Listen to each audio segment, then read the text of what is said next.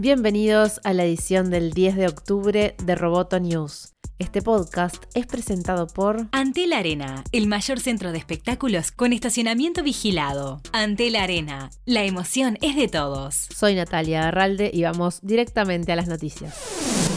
El CEO de Facebook, Mark Zuckerberg, testificará ante un comité del Congreso sobre su intención de lanzar su propia criptomoneda Libra. Será el único testigo en la audiencia fijada para el 23 de octubre y anunciada como un análisis del amplio impacto de Facebook en los sectores de servicios financieros e inmobiliarios. Los legisladores están preocupados porque la moneda pueda usarse para eludir las normas de lavado y porque debilite el control del gobierno sobre el flujo de dinero.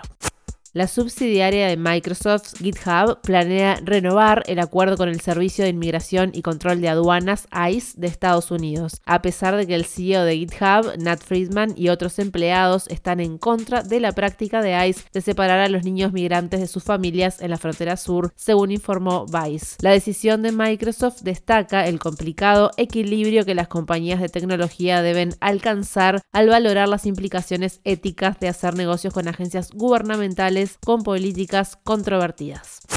El denunciante del escándalo de Cambridge Analytica, Christopher Wiley, dijo a CNBC que Estados Unidos está caminando en la misma dirección que China. Solo estamos permitiendo que las empresas privadas moneticen a izquierda, derecha y centro, dijo Wiley en Squawk El hecho de que no sea el Estado no significa que no haya impactos dañinos si tienes una o dos grandes empresas monitoreando o rastreando todo lo que haces, dijo. Wiley, cuyas memorias salieron esta semana, expuso en marzo de 2018 el escándalo Cambridge Analytica.